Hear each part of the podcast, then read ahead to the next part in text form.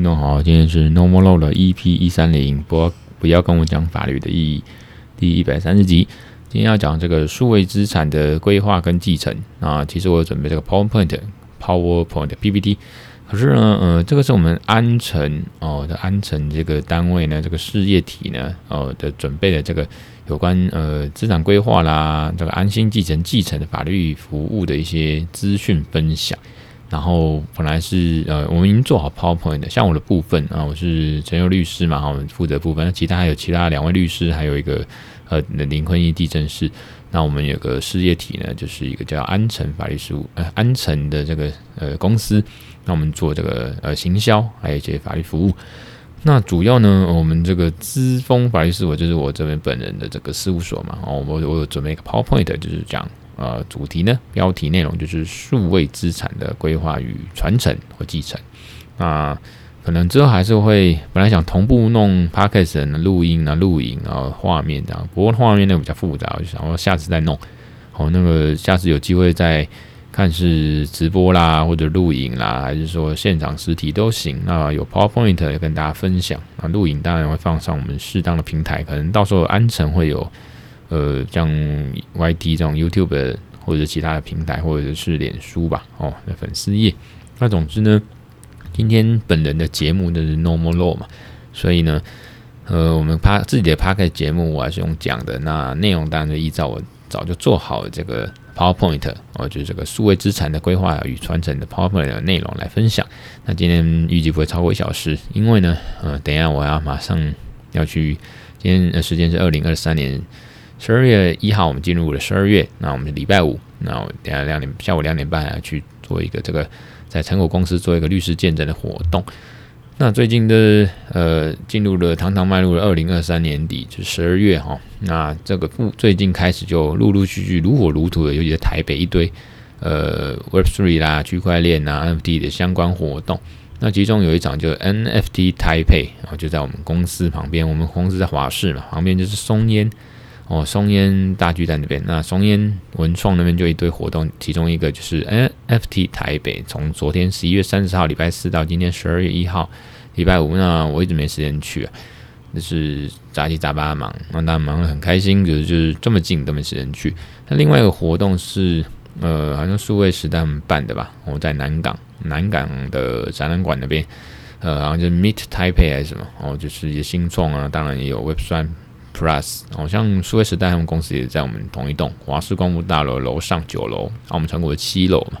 所以其实都很近哦。那当然我没有去，人家也没邀约我。我就算之前有几些活动，人家也私下约我去参观，那我也不一定有时间了。那当然，呃，被受邀去，那当然更好啊。比如说上台讲，那当然是。备受尊荣嘛，哦，像，嗯、所以有一些活动呢，是一些专案，那可能就是有相关这种 DAO 或 Web3 的，那我受邀去当专家去分享，那当然是受宠若惊，那也如履薄冰嘛，那所以十二月呢，还是会好好准备这些 Web3 的一些相关的知识，尤其法律的层面。OK，那今天另外提一下，就是比特币据报道最新最近是英美比特币呢是到了美金三万八千两百元。啊，以太坊也站上了这个一枚是两千一百元涨美元，那大概就是在这边浮动了。不过像我们这种呃 holder 来讲，这个呃其实心情也不会被他们受影响，反正我们就是慢慢存嘛。哦，当然我们存的都很少，哦，很少，非常少，少到可怜。不过就是一种呃行动支持跟信仰。OK，那我们今天当然。讲的东西还是会跟这些加密货币息息相关，然后息息相关。所以呢，哦、那我们就准备开始哈。那呃，这个我自我介绍就跳过吧。哈，我刚才讲的安诚呢，是安诚数据科技啊股份有限公司，那就叫安诚数据公司吧。那我是里面的这个股东啊，律师也是这个资讯长。那主要就是可能负责一些行销啦，吼，那跟我们成果这边息息相关。OK，那其他大概嗯老听众应该都知道，所以我就我也不用特别再说哈。那直接是跳过今天的大纲呢，主要是讲一些资产。我们总是有起手式，我本来内容没有准备那么多，不过有人就建议啊，包括我们亨利哦，我们安城这个地政士，他就建议说，那还是把这个资产一些基本的概念、法律的东西呢，从呃财产啊、物啊、无形啊，讲到无体，讲到实体，讲到数位，甚至加密。所以资产就分到，然后我们要进一步讲数位资产，然后它经济价值、加密资产，然后当然有加密货币啊、NFT。那案例去说明，后面的案例说明了继承，然后就一些传承啊、法律风险啊，还有夫妻财产。然后 RWA 哦，真实世界资产，像夫妻资产这个这一年也是好几起美国的一些案例啊，就是夫妻啊，那个老公呃离婚的时候发现那个太太发现，呃离婚的时候发现呃就是丈夫怎么偷藏一些加密货币比特币，那藏在哪也不知道，所以有点是某程度也蛮像脱产，所以这个是呃越来越明显、越来越常见的问题，那可能一般律师也不一定很熟悉或。那这边就是有相对一些研究了哈。那最后呃，如果有机会，我们就 Q&A 嘛。那我们从资产开始从头说起了，就依照这个 IFRS 哦，这就是说国际的这种财务的会计的一些准则。他说什么是资产呢？就是你只要是透过那各种交易或者其他事情呢，哦，你获得控制的经济资源哦，那就是资产哦。你可以用货币去衡量啊，美元呐、新台币啦、人民币等等等。那你可以预期它未来能够提供经济效益哦，就是有前景，钱是那个 money 的那个钱，包括那个流动资产啊、基金啊、投资哦，那不动产、厂房设备、无形资产，像你的商誉名誉，那有些很特别，还有生物资产，动物 animal 嘛，就是马啊、牛啊、狗啊什么的，还有其他的资产。然后，嗯，法律上的财产，我们一定要讲法律嘛，对不对？法律上的财产包括物啊，物的话，我我们在呃，我们在法律上面就有分动产跟不动产哦。那不动产就是房子、土地，那这些以外的呢，就全部叫动产。你说不动产以外的哦，全部都是动产哦。你说车子啦、哦衣服啦哦，那像我现在面对这个跟麦克风啊，都动产哦，可以移动。那权利呢？哦，那也是一种法律上的财产呐哦，有所有权、财产权哦。那本质上只要是经济上的利益。哦，那你可以交易的那种客体，那就是财呃权利权利。OK，那比如说经济上的利益，包括那种交换的价值、使用的价值啊，比如说债权啊、物权，然后我跟你约定一个买卖哦，那我要交钱，你要交货，这种请求权利就是债权啊。那为总物权，呃，总物权呃适用视为物权而准用民法关于物权的规定。的权利啊，讲我讲跟没讲一样，OK，那就是说无总物权其实就是因为它不是物嘛，看起来没有个有形体，所以可是又把它适用像有形体这种物啊，总物权类似准啊，视为哦准用，那就是准哦，这种类类类似或类物权的概念，就是准物权。通常那无形的权利哈，比如说这种啊，可以延伸实质的利益，像矿业权呐，哦，渔业权、水权。那这些都带过，重点也慢慢来了哈。那开始就分，嗯，那有些是实体资产，有些是无形的资产。那这些到底什么意思啊？像无体财产权，那大家应该听过吧？哦，这种精神的创造，精神那是无体啊，哦，甚至你说没有形态，没有形体，我无体财产权，你还比如说，呃，智慧财产权喽，那包括专利权啊、商标啊、著作哦这些。营业秘密等等等等等哦，甚至还有什么机体电路布局权啊、植物品种权哦，好多是以人类智慧结晶跟思想创作的这种无形的利益哦，这是标的物嘛哦，就是权利啊，就叫无智慧产权哦，这是一种无体的产权，没有一个形体，没有个呃实体的这种财产权哦。那这把握课题上无形的智慧跟思想啊，比如说那种智慧财产权。哦，这个著作权啊、当然就是这种无形的智慧跟思想，那不是你眼睛可以看到这种实体物啦。哦，实体的作品只能用，那你那这你所以说，哎，我这个电影是著作权啊，对不对？实体的作品看得到啊，你不是说眼睛看不到？那个看得到的东西，只是你无形的智慧用来显现的一种媒介啊，书籍啊，这书我有著作权，你看得到书嘛？实体的一本作品，一本书嘛。可是我们是透过这种书的这个媒介这样子的物体来表彰、来显现我们的无形智慧啊，我们的智慧财产。OK，还有 logo。那当然慢慢讲那个数位的资产定义跟法制面哈，只要是没有啊这个有体物这种形式财产，那你就会说它是数位资产。例如哦，你个人有权利或有利益的这种电子形式的记录啦，所有可以储存在电脑啊、伺服器或其他其他的电子设备上面的事情跟物品，哦，包括这个网络服务业它提供的服务嘛，那我们不是使用者在这个使用的过程中呢，啊，就延伸出一些价值的数位资产啊，那个譬如说社群媒体的账号，像 FB 账号啦，哦。呃，线上这个游戏宝物哦，有虚拟宝物或者这些数位代币，那些都是数位资产哦。那接下来进一步的来讲说它的定义，数位资产的定义跟法制，像呃资策会那边就有去引用这个美国哦怀俄明啊怀俄明州，他们在其实在四年前，四年多前，二零一九年七月的时候就有一个数位资产法，那那时候就是把数位资产呢给一个法律定位。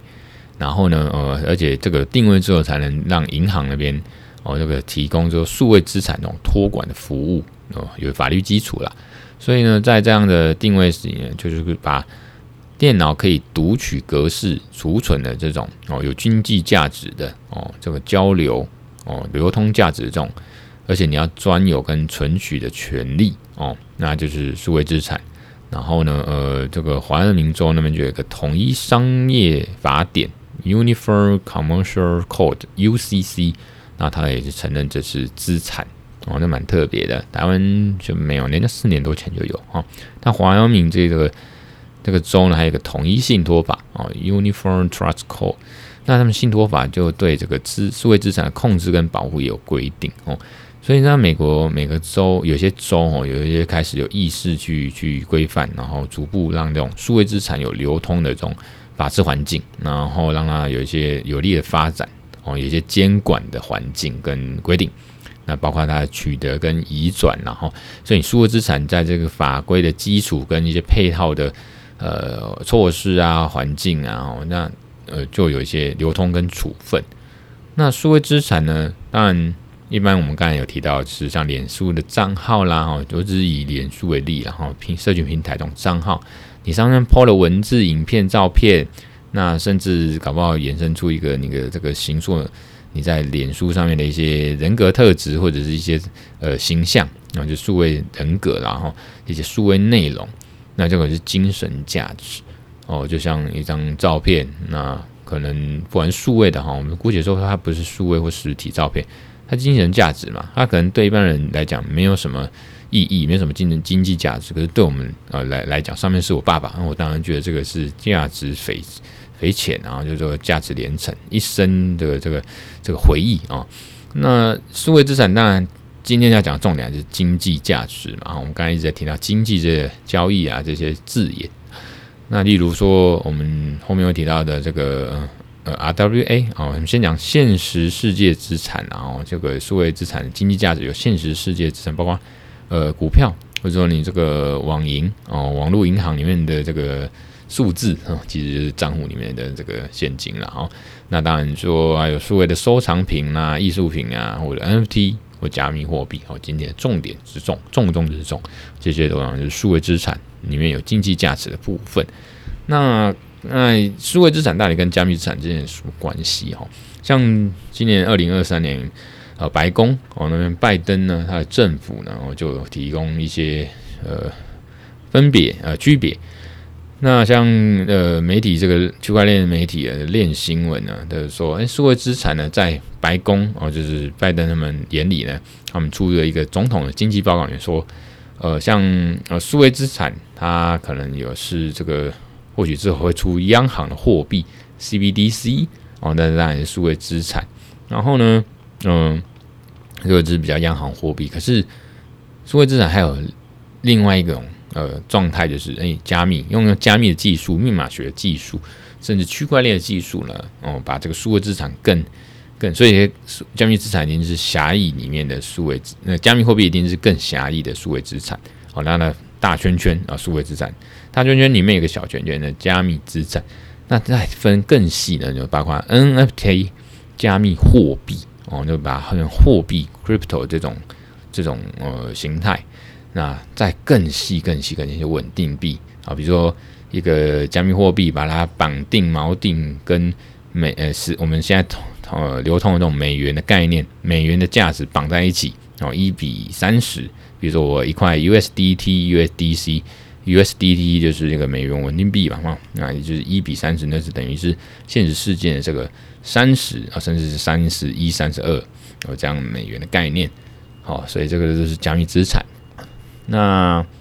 加密资产定义当然是有的哈，Crypto Assets 这种加密资产呢，它是一种透过区块链，那就是 Blockchain 这种技术的应用来运作的这种虚拟资产。那当然它一定也是虚拟的。哦，那数位的，就更不用说，只是说还有加密的技术，也就是区块链的技术。那那实际上呢，是一组复杂的电子数据 （digital） 啊，哦，那 data 这样透过加呃透过电子的方式传送，那使用密码学原理呢来做验证交易。那不免呢，还是要讲到会计啦。我们用会计来区分这个加密资产，有分广义的哦，广义的加密资产呢，哦有有有分成。呃，虚拟通货哦，这种 cryptocurrency 哦，那还有一种加密代币 token。什么叫虚拟通货呢？哦，比如说以太币啦，哦，比特币这种。那虚拟通货呢，通常它不是类似衍生性商品这种金融资产，它通常呢在会计被归类为无形的资产，在会计的项目跟类别是无形的资产哦。所以现在有些呃国内外企业，去国美国企业，他们是持有着大量的。呃，像特斯拉啦等等，他们持有这个，还有就有一个公司叫维策略，我们是投顾公司吧，哈，他们就持有大量的这个呃比特币，他们在会计上呢就被归类为无形资产哦，它毕竟不是衍生性商品嘛，不是像那种呃区块链啊，不是像那种不是像证券或证券化的这种产品。那加密货币呢，它是一种利用到 DLT，也就是呃，分散式呃分账技术哈，那用这种 DLT 的方式去储存、移转跟交易的数位资产，那它才符合这样的技术。DLT 呢，呃，这个分散式账本哦，分散式分布式分散式账本啊，DLT 这样子呢，呃，才定符合这定义跟这个技术应用才叫加密代币。OK，所以呃。这样子的会计的处处理呢，就是还是要看它的实质内容，也就是权利义务哈，这就会比较复杂一点了。对，所以像，呃，不过这个也是目前是这样分呐，可我还是觉得有意见，因为像以太币那边可能它就刚好跨着两边，像以太币呢，嗯，比特币它会单纯，人家是说数位黄金嘛，那它通常就是呃有点以物易物那种，它就是一个。一个数位黄金，它也没有办法在上面，原则上啦，那可以不能在上面做一些手脚啊，不是说手脚，就是一些应用啊或者发展。不过最近这一两年是有，可是像以太币，它刚开始出推出的时候，就是说像世界电脑啊，反正有点类似你 iPhone 上面的 Apple Store APP，那每个人都也可以在上面开发哦。那利用这样的技术呢，我可以呃每个人在上面这个做一些专案，或者是你要开 DAO 或者是类似公司这种。这种事事业也行，所以他发行的这个以太币呢，呃，在以太以太坊上面发行哦，那个各种币呢，呃，那可能呃有些只是单纯的一个一个纪念品，有些是说你拿这个加密货币，它发行的这个加密代币呢，发行这个币呢，它是有点类似股股票的，所以它在代币这种加密代币在会计的处理上面，还是要看你在以太坊上面到底呃有什么，你拿到这个币呢？你发行的这个平台币哦，或者你这个以太币，你这个专案到底是有没有类似股份？你是不是持有它？你当 holder 就是股东。所以我们还是要讲一下加密资产的种类哦，比如说支付型的代币啦，像那种比特币哦，就比如说这个房子哦，卖你这个两枚比特币哦，它市值美金多少多少这样子。那还有跟功能型的，就刚才说的，我这个以太币哦，那我就把它。拿来换取商品啊，或服务，或者是赋能哦，就是说很像股票哦，拿到股票，我股东，我 holder 嘛，我是持有者，那我这个有个功能嘛，我持有这样的代币，这样的以太币，我可以拿来干嘛？所以再讲回到刚才讲，呃，会计的认列，他说，因为我把它当做合约负债哦，是一种负债哦，所以对公司而言呢，我发行这样子的呃平台币，或者是给你这个以太币，然后可以在我这专案。哦，那你可以换一些，就有一些功能嘛。哦，你有可以换我的公司的一些商品或者服务。那当然对公司而言，这是一种合约。哦，那我对我公司人负债，我有债务。那你你持有这个样子的功能型代币的人，就是就是有就是有债权这样子。那另外一种治理型的代币，那当然跟刚才那个有点像哈，只是它更强调治理，一个提案、投票、决决议这样子。那还有这种 ICO、STO 这种证券型代币，那当然很顾名思义，证券的这种功能嘛。那你就会计上认列为这种权益或者金融负债。OK，那它当然还有稳定币啊，像这个美元稳定币，甚至听到的是欧元稳定币哦。那去绑定锚定呃，这个我们现实世界真的有的这种呃货币的呃就类型跟价值。那最后当然呃加密货呃加密资产其中一个就是。呃，NFT 哦，non-fungible fungible fungible token，OK，non-fungible token，NFT。然后呢，呃，加密资产的法律定性呢，我们如果以以比特币为例的话，那我觉得，嗯、呃，纵观那个全世界啦，包括台湾呐、哦，这边的一些法律的概念专家呢，我们的研究说，它是具有经济价值的一种财产跟电磁记录，这个没有问题。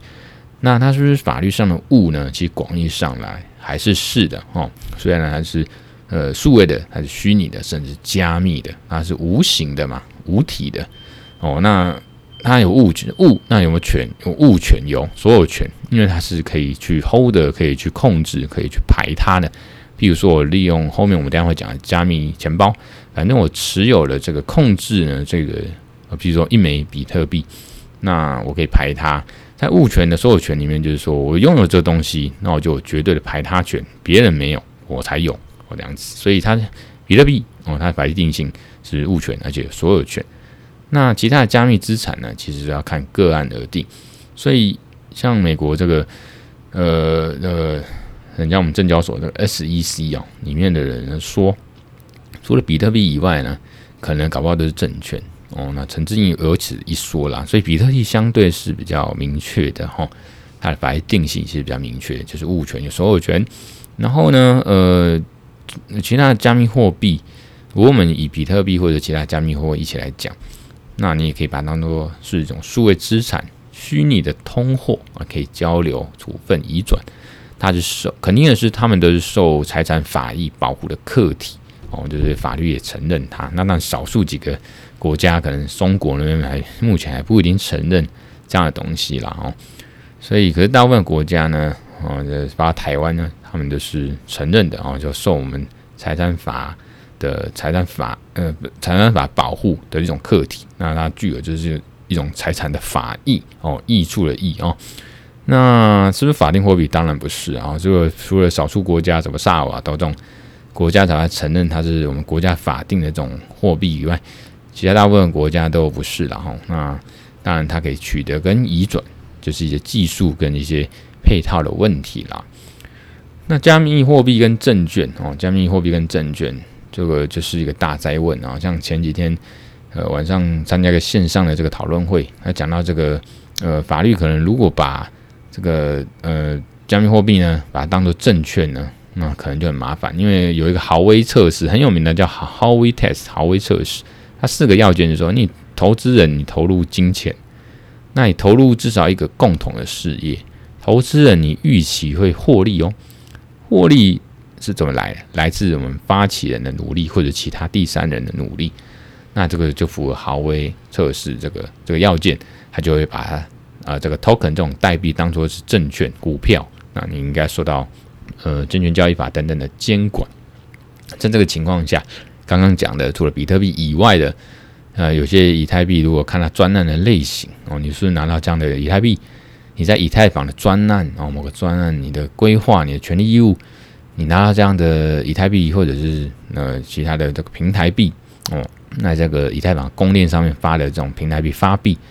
另外一种创造出来的加密货币。哎，那其实就跟证券股票一样，那应该就要被监管了哦。其实这个要看个案，那每现在全世界。管得最严，就把它当做证券的，大概就是美国 SEC 了哈。所以很多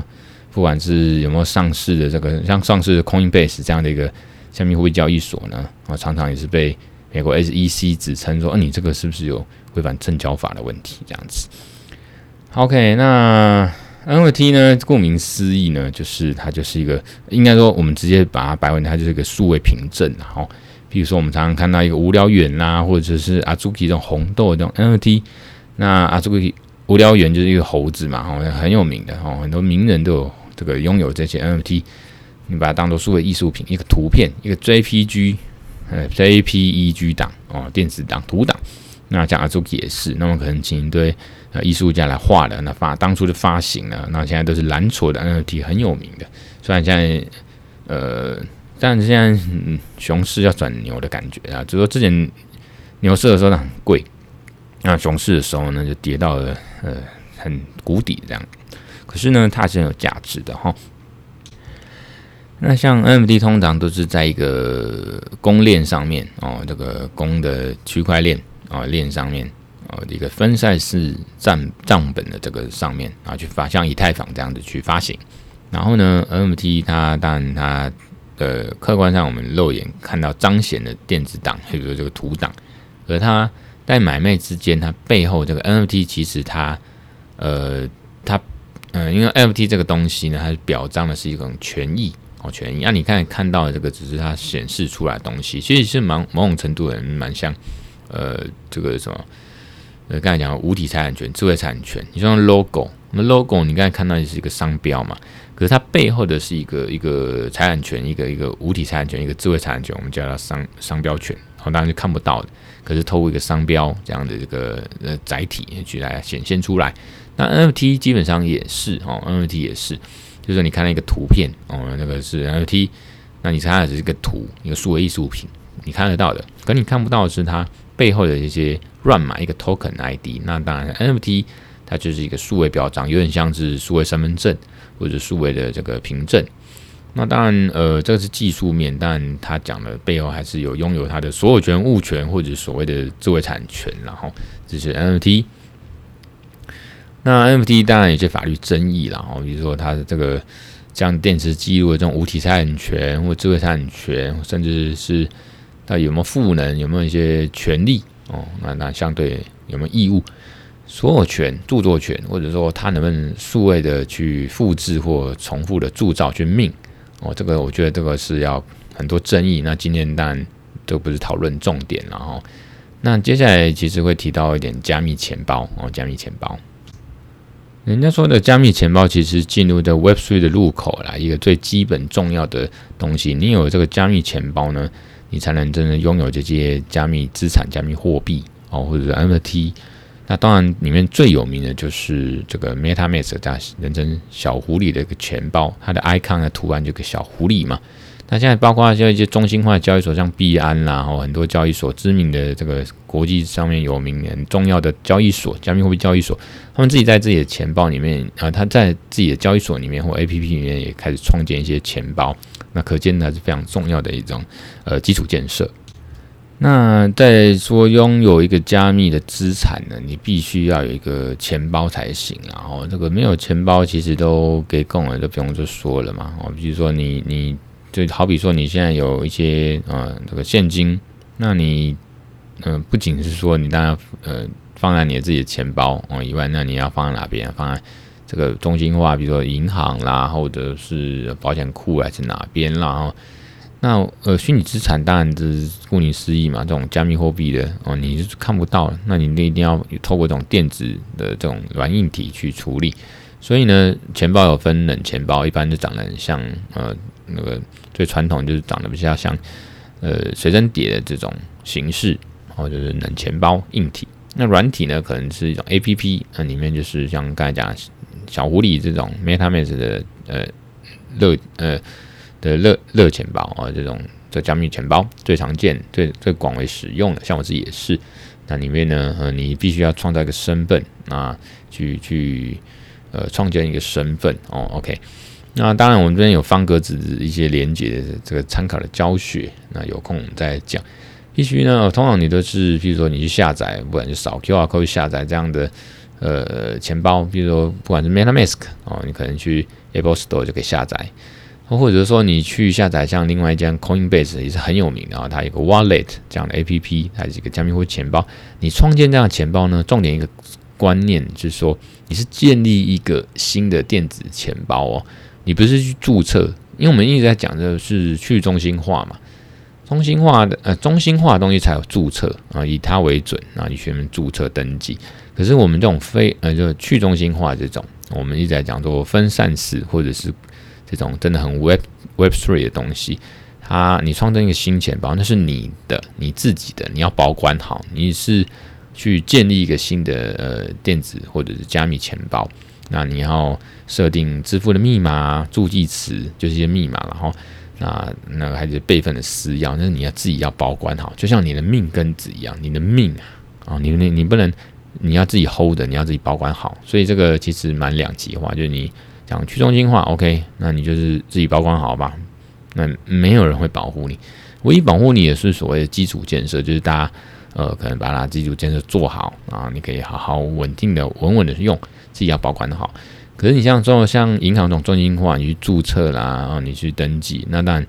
变成说交托给别人。像你自己的钱，你去银行存起来，等于就是交给他。法律上看也是，你就实际上交给他。出事的话呢？当然，就是就是你要去跟银行那边呃请求去告，或者是去要求他还回来，哦，或者负责或者损害赔偿，所以这个是很不同的概念哦。那如果你创建了之后呢，呃，你必须你必须要把一些密码啦、私钥啊，就是这种 private key 啊，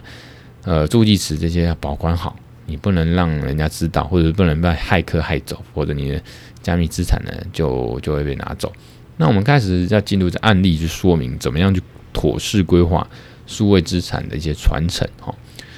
那要讲的当然还是说数位资产的传承它有它的难处，我们要怎么样把数位资产传承给下一代哦，尤其是加密资产。通常是说，呃，就是说我们一般传统法律上面就是说，诶，我我如果死了，那我这边可能在国税局或者很多中央机关都有单位啊，都可以看得到。我名下有什么不动产、动产啊、股票啦，哦，等等等，那可能保险箱有什么东西，这样看得到的实体的，或者是无形的、无数位的。可是，在加密资产这种数位资产传承里面，那你是刚才讲那实体，诶，那有一些税务上面的考量、会计上面的这个分类。可是，像加密资产的传承过程中，光是税要怎么去衡量？比如说，我们光是比特币这一两年、两三年。上上下下暴涨暴跌，那它的呃有没有所谓所得啊？怎么？那前几年是没有哦，比较还在还在演拟，还在这个演变。可是最近这半年一年开始，会计上面就像刚才讲，慢慢的它把它认定成无形，像比特币无形资产，其他的以太币可能就要看状况，可能是可能是这个呃负债哦这样子。那呃，还是要看你的年度啦，呃，搞不好你去年买是牛熊市的时候买的是低点，现在慢慢要回牛了，那个比特币就涨了。哎，以这个来看，如果被国税局知道这之后呢，哦，国税局会怎么知道？我们等下讲。国税知道之后，哎，你这样子等于是资产增加，哦，资产增加，因为可能最后比特币最后会用美元去计价，完你等于有所得嘛，那超过一定额度，我要课税，就是这样那。我们还是先讲到这个数位资产，叫它加密资产，它传承上的风险就是它困难性就在于第一个嘛，你说出去中心化或者是自己保管，不受监制、不受监管，你不受政府或者是任何单位监管，甚至你枕边人都不知道你到底有没有比比特币，或者你比特币有多少。那像国税局呢，尤其台湾呢，可能目前也查不到相关的这个资料哦。它顶多像今年中吧，好像六月的时候就发生一个是，呃，某人可能过世了，那有些遗继承的这个事件，那可能国税局就是不知道是自己主动还是有人去申请，那国税局来查说，他去发函询发函去询问国内的这个主要的呃加密货币交易所的业者说。呃，它就一个一张公文嘛，那上面的主文跟副主本的副本哦，很很多人，然后就问这些加密货币交易所，哎，这个某某某某某在你们那边有没有加密货币资产啊？去查这样子哦。所以如果那查不到，或者是没有回复，那就没有，就不了了之了。那这些都是中心化的哦，比如说我们放在这个这样的业者这样的加密货币交易所哦，有资料，而且甚至我们的这个资产移转，就像我们股票嘛，我们的证券也是放在这个证券户嘛，也是跟金融机构、跟银行有关嘛。那你看这个，如果说是我们刚才讲冷钱包、热钱包，我把它放，尤其冷钱包，我把它放放在我的这个像呃加密这个这个。的冷钱包这种很像随身碟这种钱包里面，我把它藏起来，那谁知道？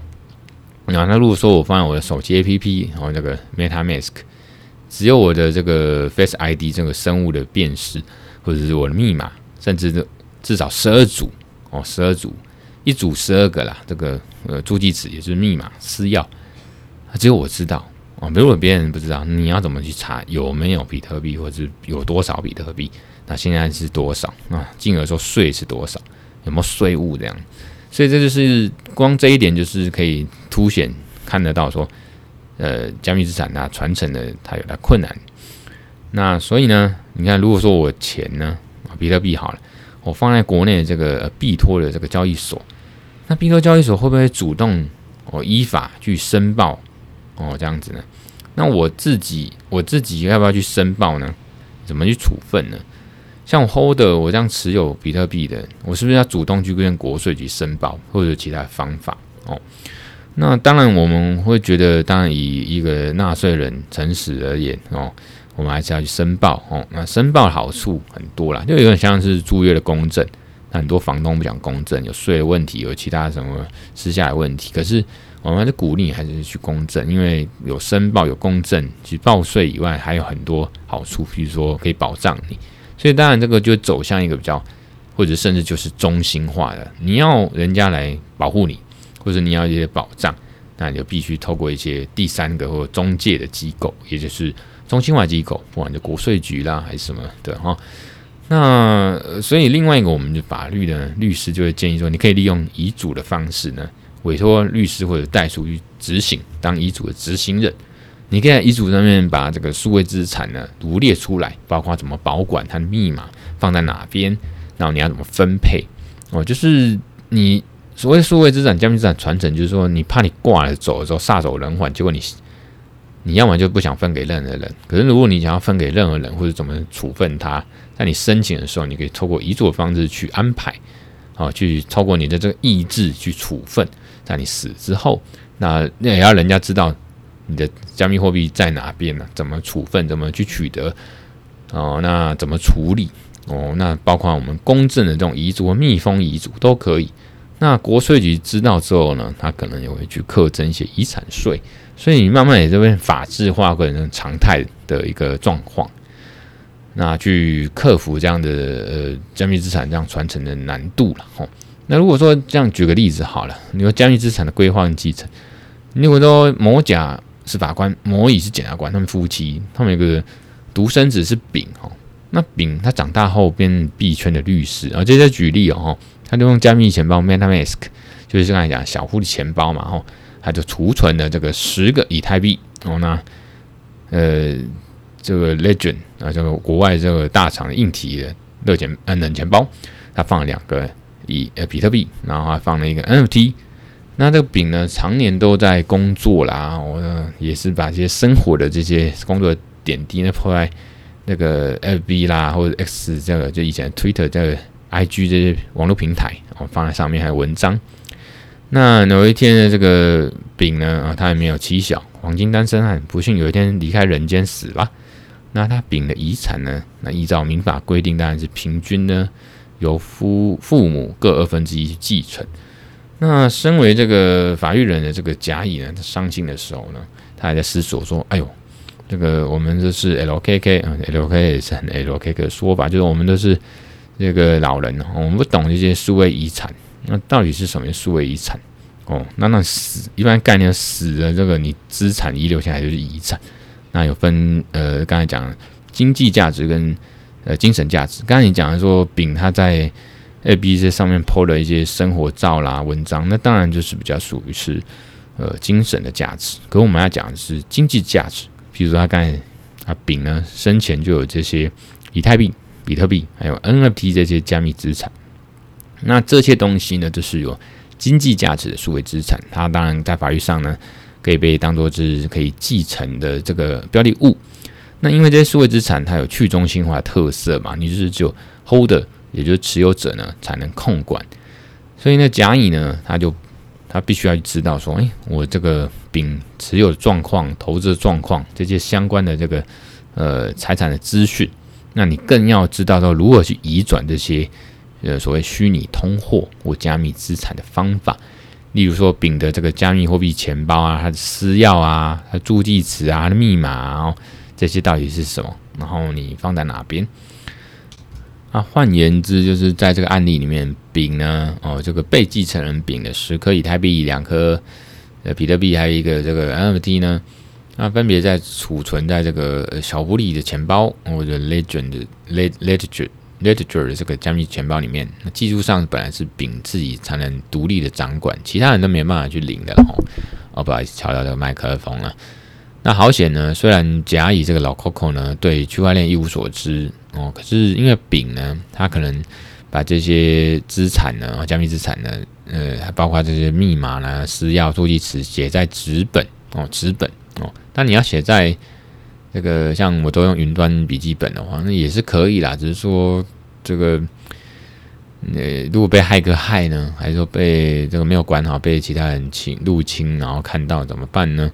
哦，那也是风险嘛。而且你存在那边，搞到人家也就是一道关卡，就是他父母，哦，就是继承人也不知道我要去哪边找。哦，就是所谓的云端云端的记事本。哦，搞不好这云端记事本，你看我像 OneNote，它也必须要账号密码，哎，很多。双重因素、双因素的这种验证嘛，或者生物辨识的验证，所以其实也是一个一个嘛。那我刚才讲这些方法，你把它写在纸本哦，用遗嘱的方式，也要符合民法这个五种，其中一种这个遗嘱的这个形式才合法有效。那当然一般是纸本哦，我们写下纸本，啊，那那个纸本就是遗嘱，而且他把这个遗嘱呢，啊，放在那个家里的保险箱哦，一个特定位置。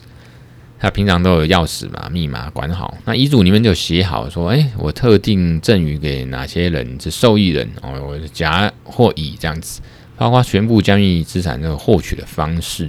哦，就包括这个怎么引导，如何去去把加密资产里面的呃钱加密钱包里面资产呢，怎么去汇入或者移转呢到我们继承人哦甲乙的这个装置哦啊、那如何去上架贩售 NFT？那最后又如何再把它转成出金啊？哦，就变成这个新台币哦。那最后甲乙才能顺利拿到这些加密货币的哦，加密资产的价值这样子。其实这个用遗嘱甚至遗嘱信托也都可以去做。所以呢，呃，好险这个是在呃加密。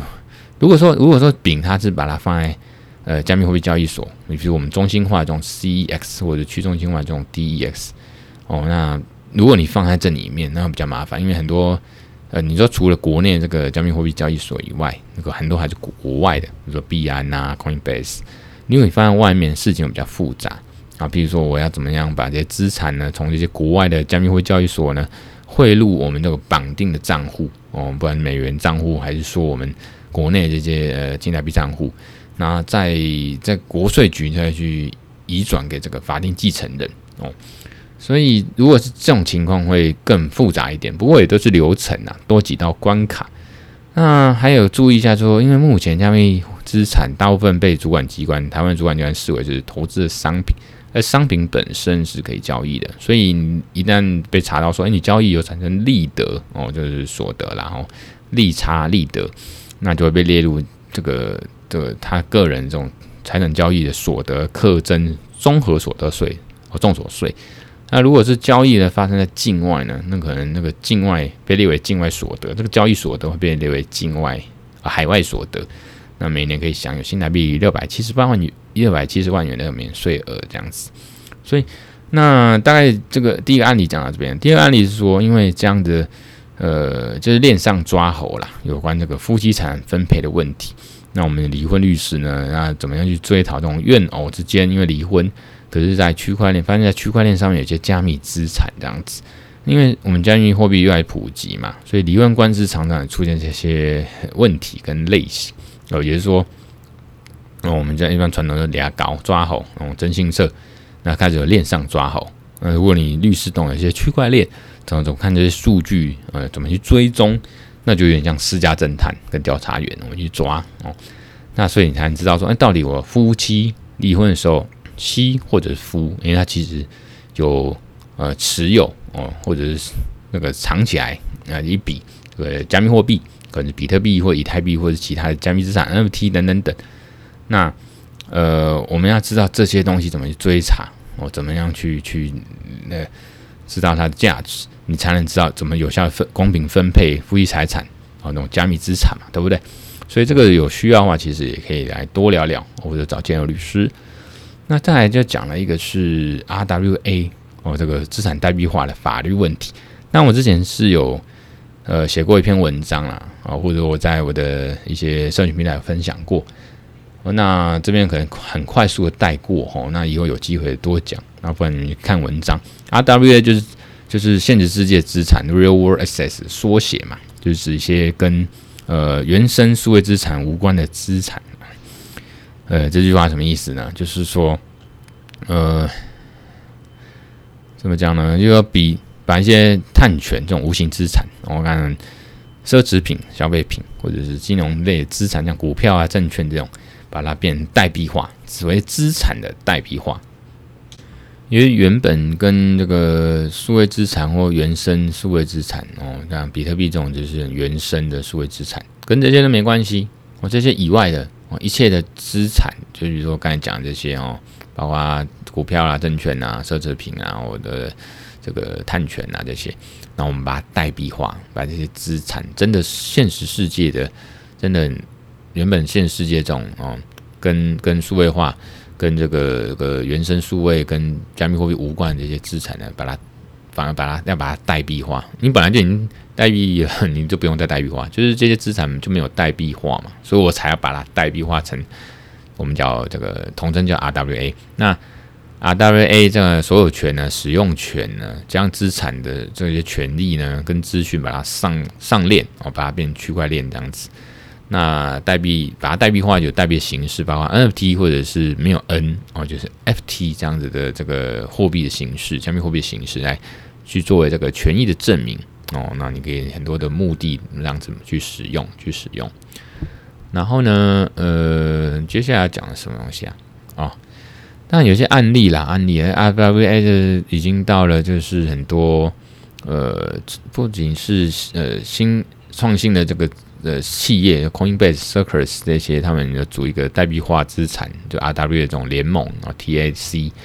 那他们的产值也越高，他们是上看在二零二二二零三零年上看十六兆美元。那包括说传统资产，然后比如说在日本，他们也是放宽这样的创投基金，可以用加密货币去投资新创企业。慢慢这些摩根大通他们也在玩这样子。那最有名的，其实其中一个就是房地产的代币化哦。那可以说，投资者他就是，呃，就是给美元稳定币给这个呃平台嘛，哦平台这个这个代币化平台。那代币化平台呢，再把钱金流到这个信托，信托之后再哎这些持持股的这些公司，那持股公司它就是去控制。呃，一些一些资产啊，一些像有限公司这样子哦，holding 就是金控公司哈，那它去持股，那有点像是一个一个流有一个一个流程哦。总之就是房地产永远在那边，那你把这样的相关权限呢，把它呃上链，把它用区块链代币化，OK。那可是这边就有一些法律问题啦，我觉得说资产的呃呃这个属性啊，资产。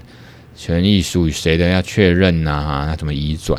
因为你 RWA RWA 它需要在链上或链下，就是实体上面哦，这个确同时确保资资产哦，这个属权属哦，权利属性它到底一致性。我们它的争议是在于说，例如说我我呃房地产的代币化需要在链下去完成哦，以以个别法令去完成登记嘛、过户嘛，像台湾也是嘛，有这些手续。可是你在链上呢，你这样子交易来，呃，那个移转代币来代币去的，持有人不同，那变成说链上的状态跟链下的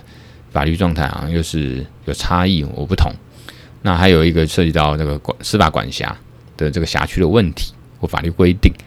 那还有这个 holder 就是代币持有人跟实际资产的拥有人之间的信任的问题哦，其实很大的问题。还有就是，也就是说，谁到底才是拥有或控制特定呃这个不动产的人哦？有这个权利，那到底是所有权是谁哦？所以有这个问题嘛？那还有当然就是继承跟财产遗产规划。如果说我我去世了，那我这边 RWA 的资产，我我我是不是要进行一个